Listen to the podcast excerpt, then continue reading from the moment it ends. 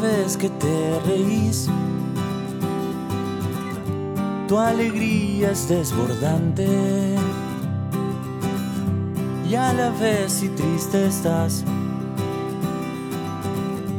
vas tan hondo que me aterra, se aliviará tu pena. Un mal bicho te dañó. ¿Te acordás cuando cantabas sola en tu habitación? La canción que tanto amabas te aliviará.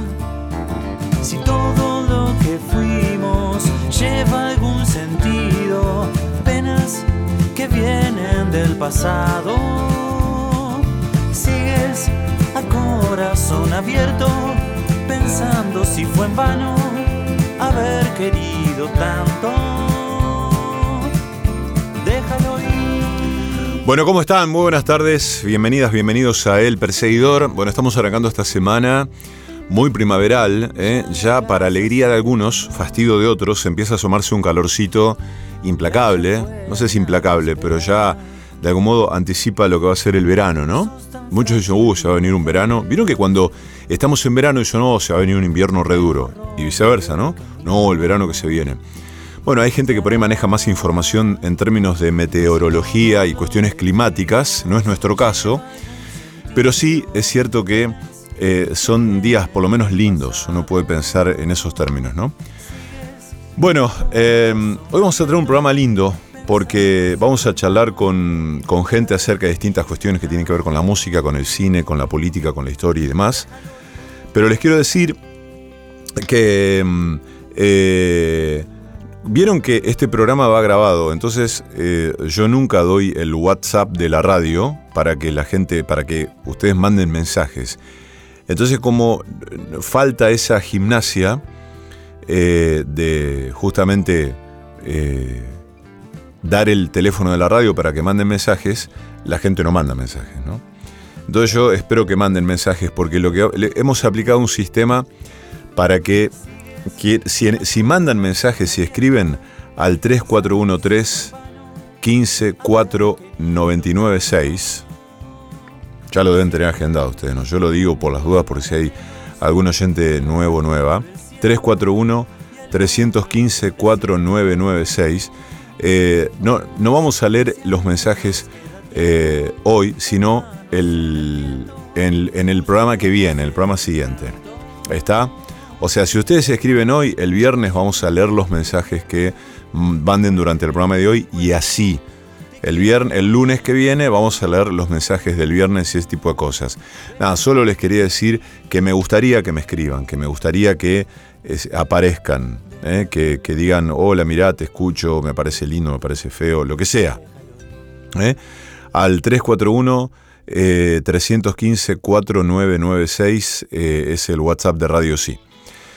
Bueno, eh, a ver. Vieron que se estrenó la película 1985 y tantísima tela para cortar. Así que en un ratito quiero que conversemos con Pablo Suárez, que es un historiador, escritor, docente, militante, rosarino.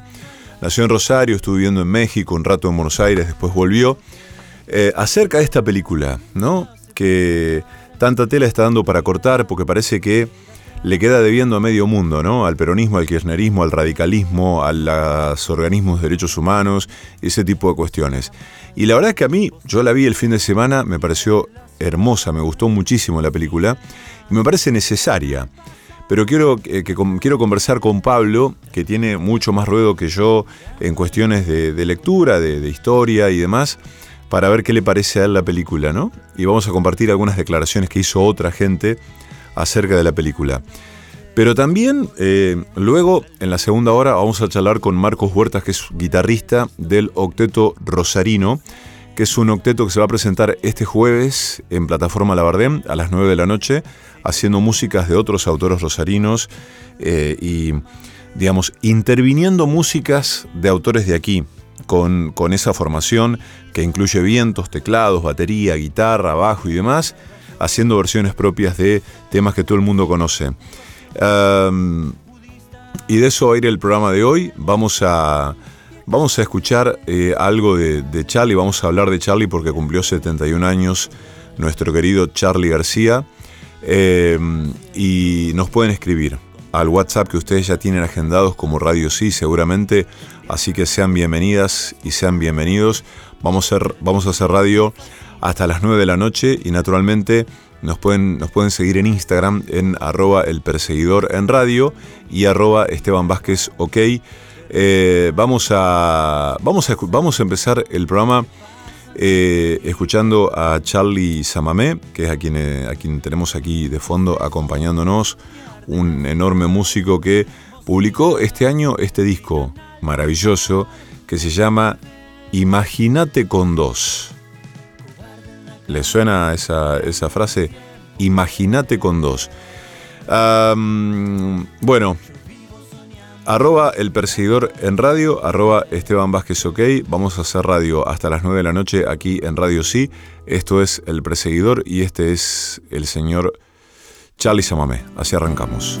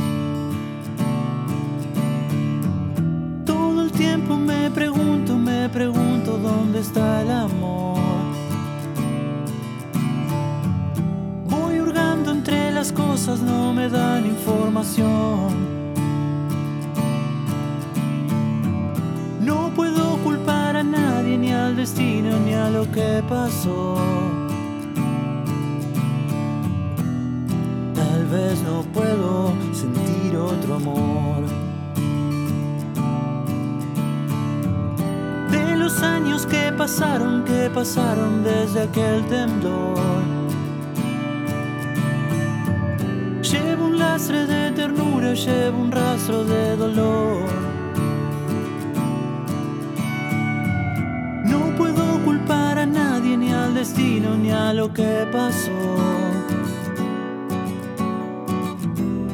Tal vez por miedo no tuve otro amor.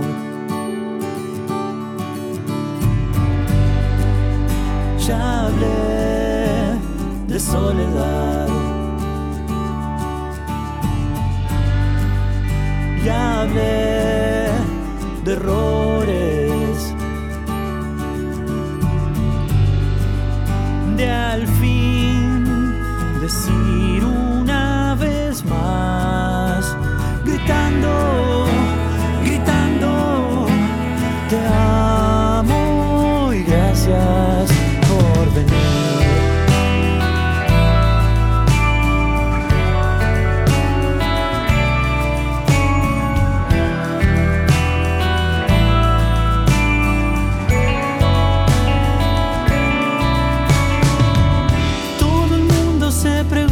se pregunta dónde está el amor. Ir buscando entre las cosas no les da información. No podrán culpar a nadie, ni al destino, ni a lo que pasó. Tal vez nos cuesta un poco el amor. Ya hablé de soledad. Ya hablé de errores. De al fin decir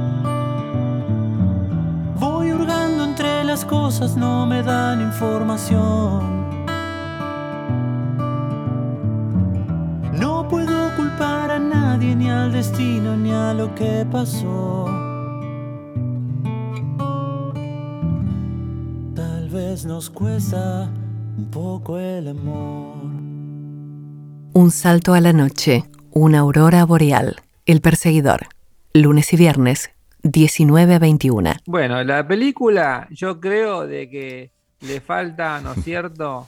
Porque el otro día, ahora te voy a mandar un, un, un tweet que me mandaron que está muy bueno. ¿A quién se lo mandé? A mi tía Marta. ¿Tenés una tía Marta que con la que tenés una tía Marta con la que podés hablar de estas cosas? Sí, sí, estuvo en Cana todo. Ah, bien, estuvo en Cana bien. en la época de los milicos y todo. Ah, léelo, léelo, léelo y vas a ver un poco.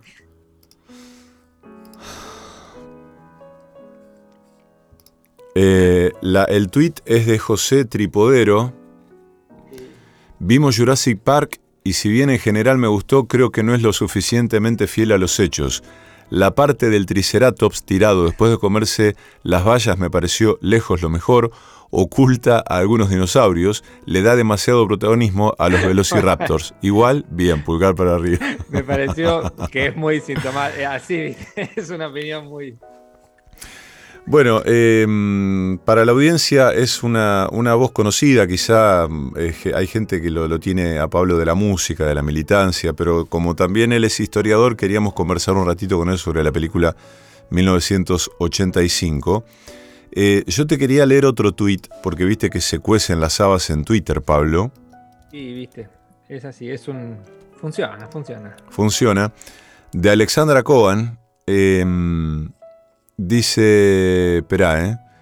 Dice, eh, los anti-K ven en 1985 kirchnerismo, los antirradicales radicalismo, los radicales poco alfonsinismo.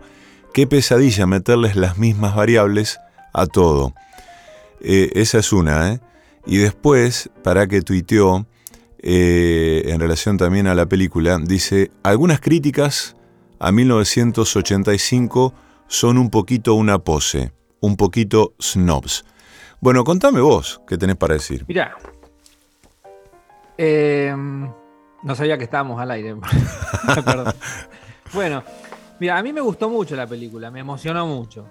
Este, hasta lloré, hubo momentos en que lloré. A mí, cuando escucho el Nunca Más, el- a Estracera diciendo Nunca Más, me emociono mucho. Y en la parte de, en la parte de los testimonios también.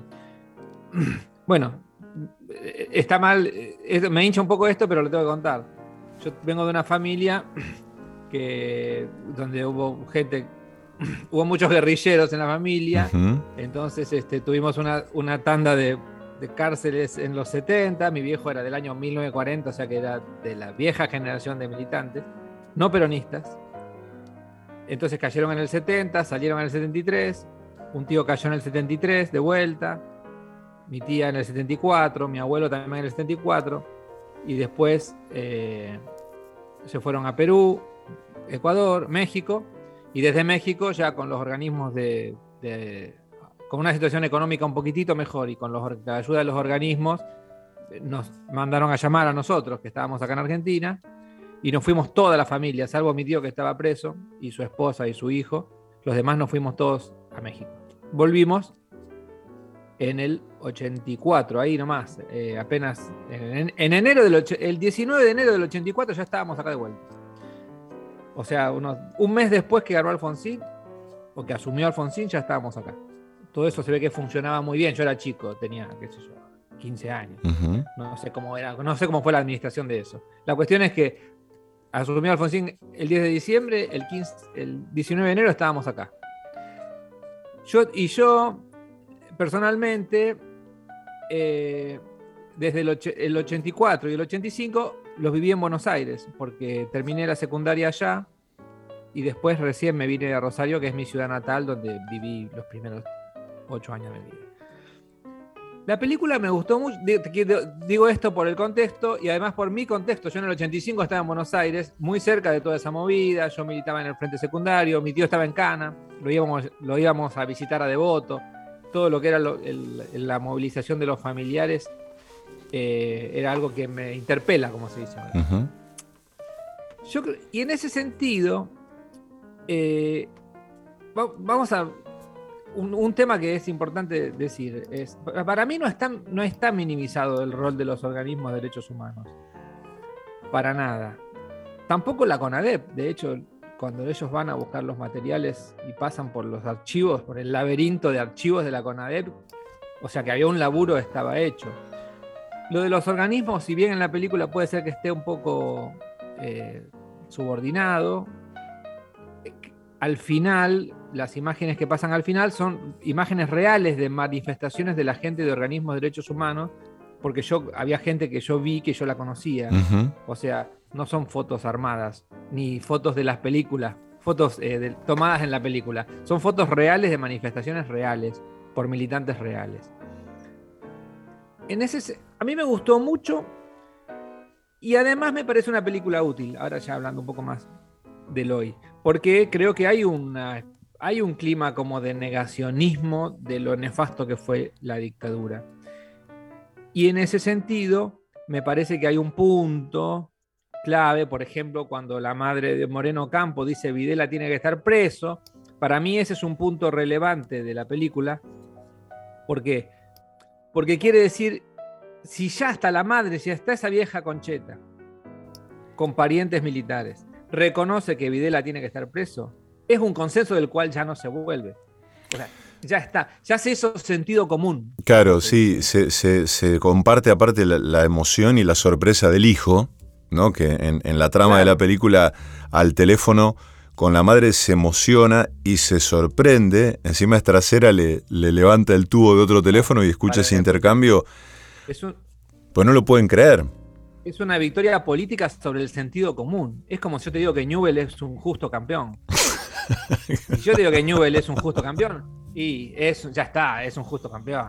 Es verdad, debe ser verdad. Bien. No sé si, no sé si lo diría, pero eso habla, mal de- habla más de mí que de Newell. Em, pero, claro, recién tu, tu- el tweet que me compartiste, que es buenísimo, que refiere a Jurassic Park, em, también me parece que hay muchos lugares desde donde em, pensar la película. Y quería hablar con vos porque vos tenés, eh, laburás en, publicidad, laburás también en, cuestiones eh, que tienen que ver con, lo audiovisual y la comunicación. Entonces, bueno, me parece que, que está bueno. Pero... mm, Digamos, no se la puede pensar ya solamente como un producto audiovisual digno de las redes y las plataformas de este tiempo, sino que, bueno, coincido con vos en esto, de que es útil y también necesaria, por esto de que, eh, a pesar de que mucha gente crea que no, a mí me da la sensación, te lo quiero preguntar, de que mucha parte, de que buena parte de la población ni siquiera pienso en, en- en esa franja negacionista, fascistoide, ¿eh? sino en un lumpenaje eh, clase media, variable por ahí, que no tiene idea y no tiene dimensión de lo que pasó. Ni siquiera hilando fino, pero no tiene tanta idea de lo que pasó. Me parece que hasta en ese punto es necesaria la película. Pero es pero un lumpenaje que vos, de- como vos decís, que es muy receptivo a, a ideas que se presenten como nuevas. Y realmente, como justamente a partir de 1985, del año, hay un consenso que, la, opinión de la madre de Moreno Campo ratifica. Hay un consenso en que esas cosas no deben pasar más. Estos 40 años de consenso de que eso nunca más se enfrenta a unas discursividades nuevas como la de Milei, no la del ridículo de Fernando Iglesias, que pobrecito, pero sí que, que gente que se deja atrapar por la novedad, este, antes que por la verdad o por el análisis sesudo de las cosas, se entusiasma y dice, ah, capaz que hay otra voz. Esta cuestión de escuchar siempre la otra campana, la otra voz. Entonces, ah, capaz que nos estuvieron ocultando. La gente muchas veces, creo, o capaz que a mí me pasa en algunos aspectos, le adjudica a teorías conspirativas la propia ignorancia. O sea, hay gente que no sabe nada sobre lo que pasó en la dictadura. Porque nunca leyó. Pero le es más funcional decir, no sé nada, porque el relato no, que Cuca, de Mm. las madres, de los curros de los derechos humanos, me lo impidió. Mm. Viste que la- las conspiraciones siempre nos ayudan a decir, si no bajo el colesterol por una cuestión eh, eh, hormonal. No, nos alivia, ¿no? Nos Sí, exime. como Exacto. Entonces, no sé nada sobre la dictadura porque hasta aquí nos cegaron los ojos. Mm. Y ahora vino Milei a decir algo que es nuevo, entonces vamos a darle bolilla. Me parece que algo de eso. Por eso la película la considero muy útil. Porque instala esto, dice, muchacho, esto nunca más, esto no puede pasar más. Y en ese sentido, yo le daría una vuelta. Me siento el rabino Berman, pero. eh, ¿Por qué? No, pero no lo soy. Soy pelado como él, pero no soy. En este sentido, habría que pensar si 1985, más que una película sobre la dictadura, es una película sobre la democracia. Viste que a él le gustaban esos jueguitos de palabras de Rabino Berman. En ese sentido, yo creo que es interesante eso, pensarla como una película que habla de la democracia, habla de la justicia, habla de las movilizaciones, y, y ahí como que es una beta, digo, esa, esta línea que yo veo ahora de decir, no, es una, no es una película sobre la dictadura. ¿Por qué? ¿Por qué sentí la necesidad de armar este argumento? Porque vi en Twitter también, Mm. esa gran cloaca, que mucha gente dice, el cine argentino eh, sabe que tira, tira una película sobre la dictadura y gana, o le va bien. Como pasó con la historia oficial, como pasó con... La noche de los lápices. con el secreto de sus ojos, con muchas otras. Entonces, me pareció que es interesante para desmarcarse de ese lugar, decirle, no muchachos, esta película no habla de la dictadura, habla de la democracia. Si, si hablara, si hablara, si osara la película, ¿no? Mitre, su director, si hubiese osado, me parece a mí, si hubiese querido hacer una película sobre la dictadura, me parece un quilombo más picante, una cosa muchísimo más compleja. Porque bueno, hay muchos elementos para tener en cuenta, muchas voces. ¿Cómo haces una narración desde un punto de vista que siempre es parcial, fragmentado? Claro, sí, sí. Pero ¿cómo haces una, una película sobre la dictadura? Coincidiendo con vos, me parece justamente que no es una película sobre la dictadura. Y si lo fuera, podemos decir que es sobre la democracia porque se puede argumentar más fuerte desde ahí. Inclusive la película se da el lujo de revolear un par de palos. A Estracera le pega. Mm. Porque cuando le dice, cuando va en el campo, le dice, te hiciste el boludo. ¿Quién se hizo el boludo? Es- no, no, no estoy hablando de vos. Sí, está- todos sabemos que está hablando de Sí, en la oficina la, discusión con Moreno, con Moreno Campos. Exacto. Cuando también le pega a las jueces Mm. cuando, cuando hay mm, cuando hay comandantes absueltos. Mm. ¿Cómo van a absolver a eso? Eh, ahí los jueces quedan como diciendo es una justicia, es una, ju- o sea, habla bien de la justicia, pero también deja en claro que hay unas zonas muy oscuras de la justicia, como es la permeabilidad respecto de la fuerza aérea, lo que pudo hacer los jueces durante la dictadura sobre, el, cor- sobre la cuestión personal. Ojo, no es un juicio sobre trasera porque habría que jugar. Vos sabías que si te jugabas en contra te podían llegar a matar. Sí, eso te iba- todo eso el te mundo iba- está dispuesto a hacerse matar. Claro, eso te iba a preguntar, Pablo, apelando más a tu condición de historiador, porque digamos, eh, yo era muy chico, vos también, eh, en ese momento, pero eh, esa intimidad que la película muestra a su manera y de una manera siempre basada en un, hecho, pero que no, no- no podemos saber a ciencia cierta exactamente cómo fue, pero de la instancia en, el que, en, en la que el tipo tiene que agarrar esa papa caliente. ¿no? Decir, bueno, ¿y, ahora quién se mete con esta gente? ¿Quién, pone, quién sienta en el banquillo de- de- del juzgado a esta monada con todo lo que ello implica? Eh, era, era. Era complicado. Sí, lo que, lo que me parece también, y en este vuelvo al, cliché, es una película sobre la democracia en el sentido que el tipo, vamos a decirlo así, el tipo que no tuvo el coraje de defender guerrilleros porque no podía jugarse la vida, porque sabía que se lo podían matar, pudo juzgar a los milicos sabiendo que la democracia de alguna manera lo iba a proteger. Sigo girando sobre ese, sobre ese chiste. El tipo se dijo, bueno, él era un oscuro funcionario. Una cosa era, si presentaba un habeas corpus en el 77, probablemente lo mataran, como mataron tantos abogados. Sin embargo, también la película nos muestra que un tipo como esos, con la cobertura que brindan las instituciones democráticas, pudo sentarse frente a Videla y meterlo en cana. Porque eso es la democracia también. Que un tipo con el poder que tenía Videla puede ir en cana. Me parece que por eso digo, ese es un eje que yo transitaría Este, y lo explota, lo argumentaría un poco más en esa dirección. Me parece que va por ahí, que es re así y que hay que darle por ese lado porque, porque también no solamente estos, estos muñecos como Miley impugnan los 30.000 desaparecidos, impugnan ya la democracia, ¿eh? Atenti. Sí, sin pruritos, sin pelos en la lengua, sí, sin ponerse colorado, sí. Em, y también, mm, digamos, eh, la, sorpresa, me parece, ¿no? No sé si una novedad, pero bueno, sigue siendo una sorpresa, es cómo impactan en las juventudes. Eh, eh, no sé si viste un grupo hace, hace poco que salió, eh, un, que son toda una pibada, ¿viste? Son todos, tienen menos de 20 años, una, así como juventud menemista. No sé si los viste. No, no. Bueno, salió, ¿viste? sé que existen jóvenes menemistas, pero no. No, pues se, armaron así como un cuerpo, viste, con, hicieron, hicieron imprimir remeras, gorras y qué sé yo, este, juventud menemista, no sé qué, recuperando, no sé qué. Y es, interesante porque más allá de la edad, digo, bueno, eh, no vivieron en ese momento, no, no, no existían siquiera, eh, pero uno no deja de preguntarse, ¿no? ¿Por qué esos, esos discursos? ¿Por qué eso, eso que está dando vueltas como una cosa un poco eh, inasible, impacta y prende en cierta juventud. Bueno, sí, sí. Lo, bueno, también pienso que la juventud peronista de los 70 tampoco había habido durante el peronismo.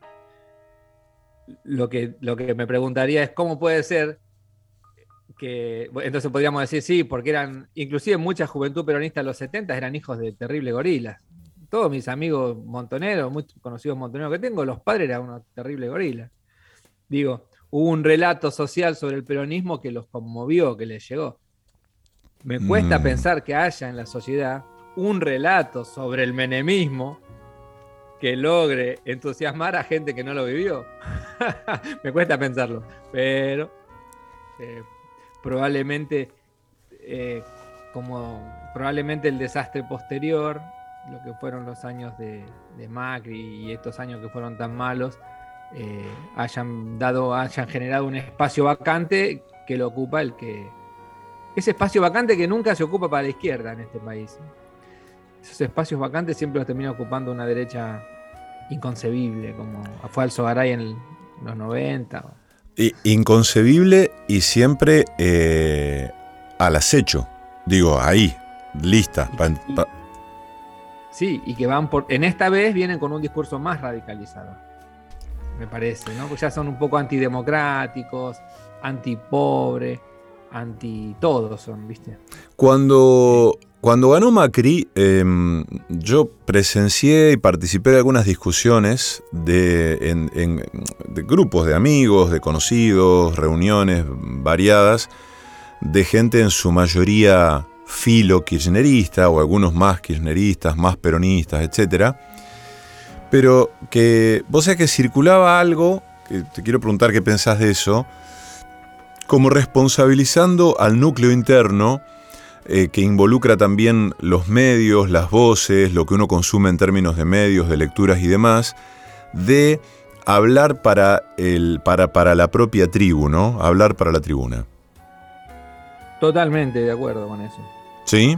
Totalmente, me parece que eso ha sido muy, muy, eh, ha sido nocivo, pernicioso. Mm. Por eso la película esta me resulta también tan eh, positiva, mm. porque habla para, es un público, es, una, es un discurso sobre los sobre la democracia, vamos a decirlo así, sobre lo que pasó en la dictadura, que no está codificado no tiene muchas codificaciones. Las codificaciones, inclusive si tiene alguna codificación es la de la comedia yankee, los chistes, eh, el ritmo. Totalmente. Si, hay algún código, es ese. Después no está la codificación de que todos sabemos de qué estamos hablando. No, te habla todo, te cuenta todo. ¿La amenazaban al juez? Sí, lo amenazaban. Entonces te pone un tipo llamando por teléfono amenazándolo para que te quede claro en qué consiste una amenaza. No es una estafa telefónica cuando te llaman de la cárcel de Piñero. Es una amenaza de muerte por un mano de obra desocupada, se decía en esa época. Pero a la vez es cierto esto que decís ¿no? de la comedia yankee, que cuando aparece la pibada, viste, todo el grupo de, abogados, estudiantes, y, es decir, bueno, vamos, a vamos a leer los expedientes y no sé qué, eh, tiene el clima de la película, de la película hollywoodense, digamos. Sí, sí, sí, el, sí, sí, también. El espíritu del viejo lobo de mar. Maravilloso. se redime. Sí, está el tema del héroe. Está el tema del hombre gris que se convierte en héroe. Mm. Eso está. Pero bueno, eh, me parece que nada de eso atenta contra el fondo del relato, que es eh, recuperar, eh, esa, como dicen los mismos directores, recuperar una historia que salió bien, que es la de que Videla pudo estar preso. Em, pero quiero volver a esto que hablábamos recién. ¿Coincidís entonces con esto de un error, o, lo considerás como un error, esto de mirarse el ombligo, hablar para la tribuna? ¿eh? Sí, es terrible eso, como cierra para mí.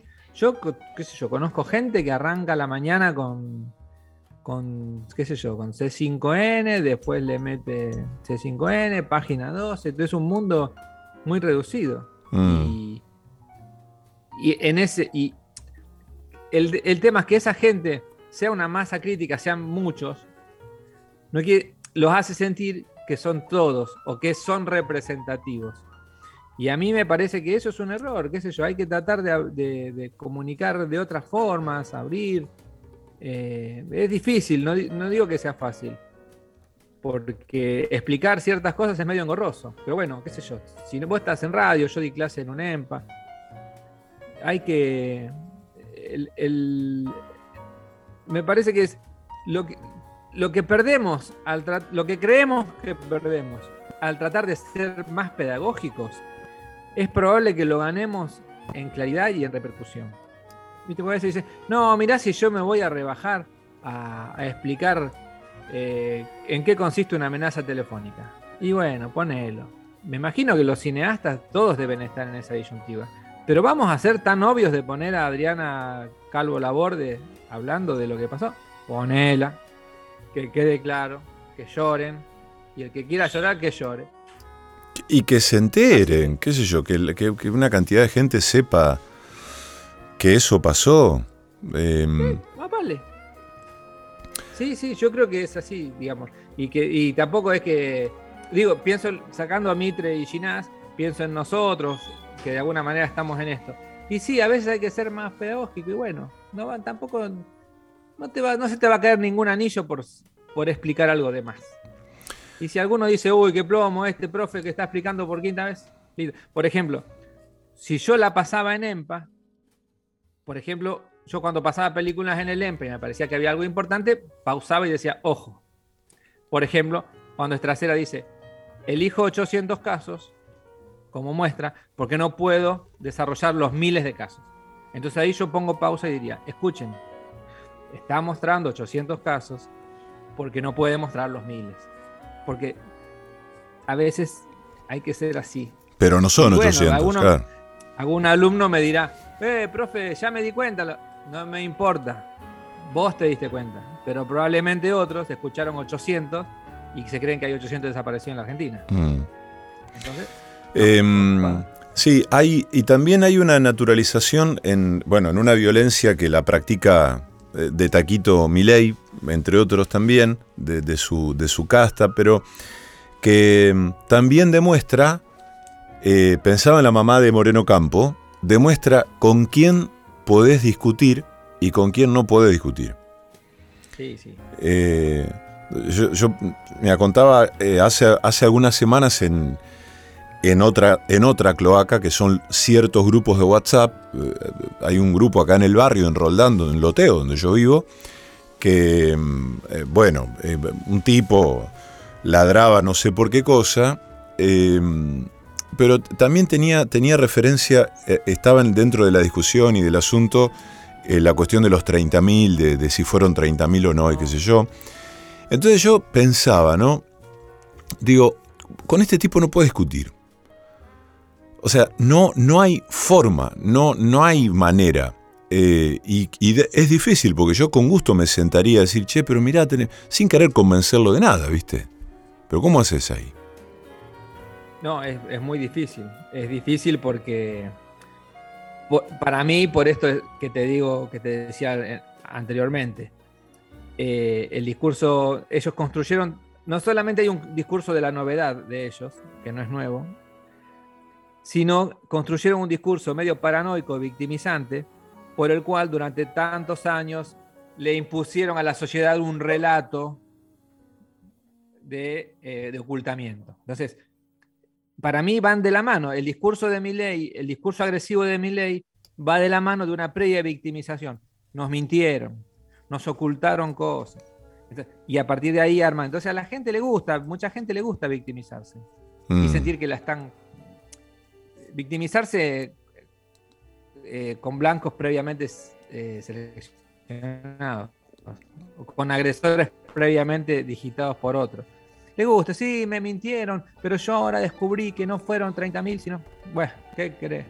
Entonces, ahí también hay que desarticular ese discurso de victimización. No, flaco, todo está ahí, podés leer todo lo que quieras, nadie te ocultó nada. Si vos no leíste, muchas veces fue porque no quisiste. Ahora, si mi ley te vende el paquetito ya cerradito y te lo vende como que esa es la historia, eh, la sustancia de la historia, bueno, ese es tu problema que le querés creer a unos sí y a otros no. Eh, creo que coincido con tu. No sé si te, no sé si te, te baja en forma de preocupación, a mí sí, pero con tu referencia eh, constante a mi ley, porque hay un par de encuestas en, que, en, las que ya se lo ubica en, un, en balotaje y ese tipo de cosas. Ah, ¿sí? Sí, sí, sí. Yo, no, sé si tanto, pero, pero me parece que sí, va a ser va a ser eh, representativo, más representativo de lo que uno quiere, capaz, pero bueno, también hay que ver cuánto él puede sostener eso.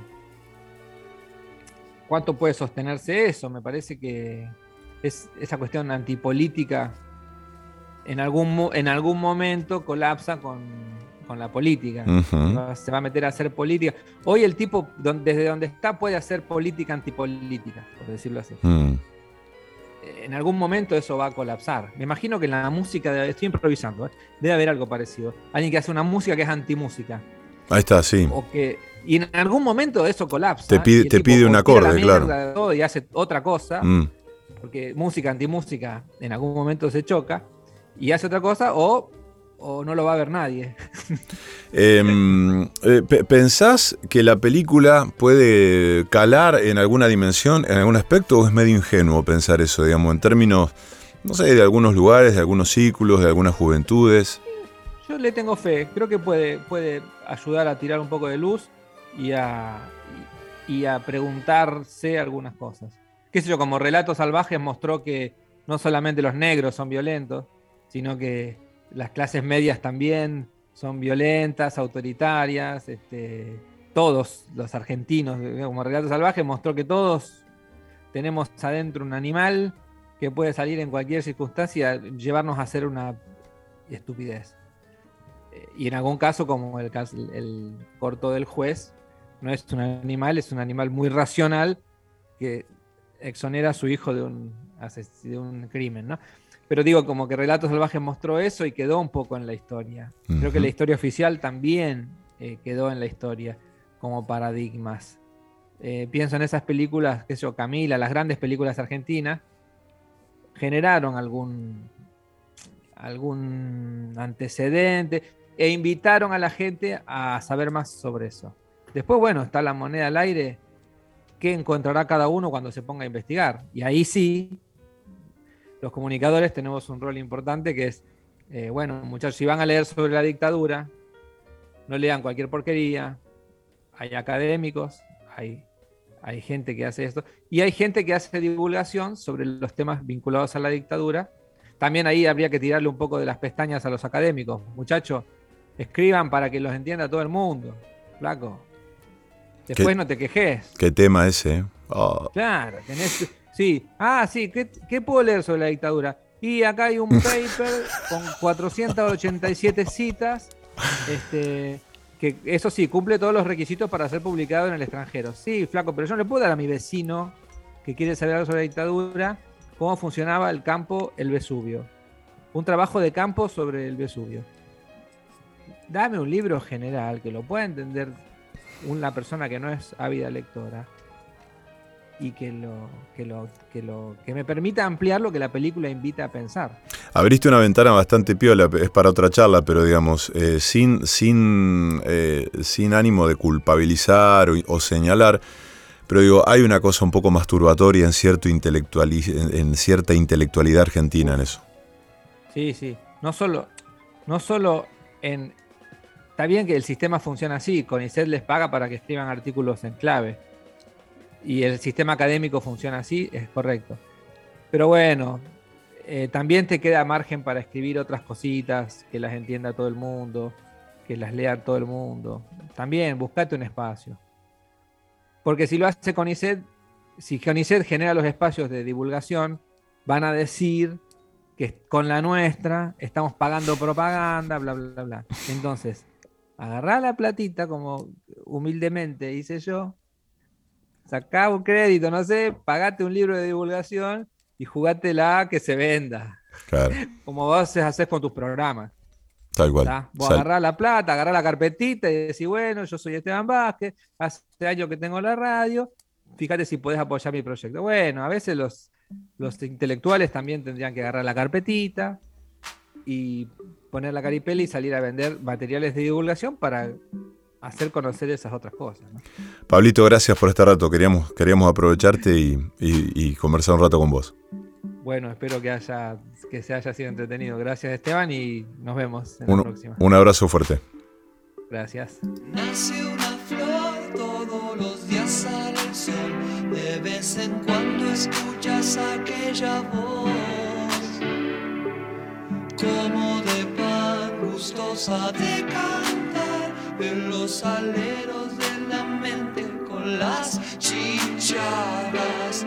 Pero a la vez existe un transformador que se consume lo mejor que tenés.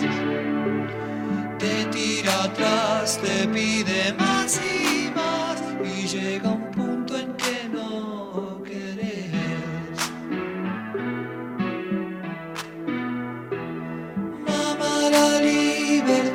siempre la llevarás dentro del corazón. Te pueden corromper, te puedes olvidar, pero ella siempre está.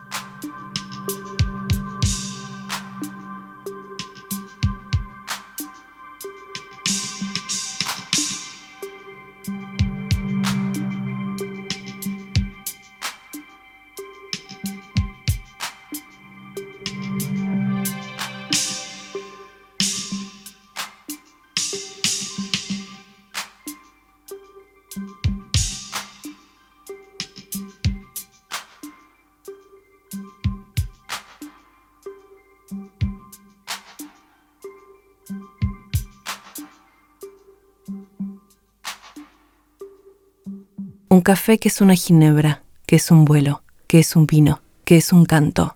El perseguidor. Estás perdiendo el tiempo pensando, pensando. Bueno, no, no pienses más. Se vienen dos eventos pensados especialmente para los amantes de la obra de Luis Alberto Spinetta. Dos noches en las que se presentarán clases abiertas con profesionales de la docencia artística que abordarán el repertorio spinetiano desde una perspectiva de estudio. Tengo mucha data, así que mi voz ahora se va a acelerar para que entre todo. La primera noche se presenta Perla, Perla, Perla, posibles constantes poéticas en la obra de Luis Alberto Spinetta con los docentes Tiago Susan y Alejandra Méndez Bujonoc. Además, habrá música en vivo de la mano y de la voz del cantautor paranaense Facundo Vázquez. Estos números estarán presentados por Lautaro Mateos, por si lo quieren buscar en redes. La noche siguiente la clase se titula, escucha, ¿es barro tal vez una samba? Y la dicta el profesor Elías Jara. La música estará a cargo de Julia Leone, Mati Rivas y Julia Piemonte. De la presentación se hará cargo Mauro Aguilar, al que podés encontrar en redes sociales y también en el Veraz. Además, habrá videos con imágenes, filmaciones varias y entrevistas donde el flaco será el protagonista excluyente. Una excusa para que su presencia nos acompañe toda la noche. ¿Querés más? Hay más. Llevamos también nuestra tienda espinetiana para que te puedas ir con un souvenir de recuerdo. Los eventos son organizados por Escuela Espineta, que es un emprendimiento que busca difundir y recrear la obra de este artista fundamental, al que amamos, creando espacios de aprendizaje por fuera de formas canónicas de enseñanza. Las citas son el viernes 28 y el sábado 29 de octubre a las 21 en la Popular, el espacio cultural ubicado en la esquina de Santiago y Santa Fe. Conseguí las entradas escribiendo al 341 330 7520 Repito, 341 330 7520 o mandando un mail a escuelaespineta.gmail.com. Encontranos como Escuela Espineta en Instagram y en Facebook. Bueno, ya sabes, el 28 y el 29 de octubre los esperamos. Y que siga la melodía.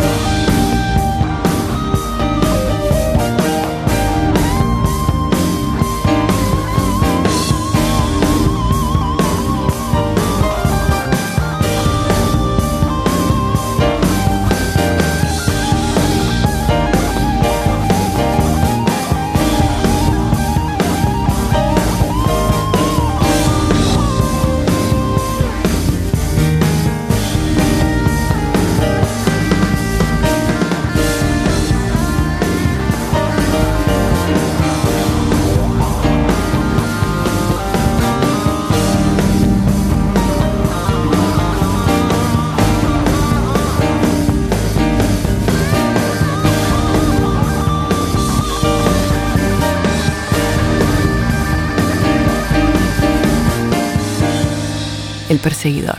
Una ronda alrededor del fuego.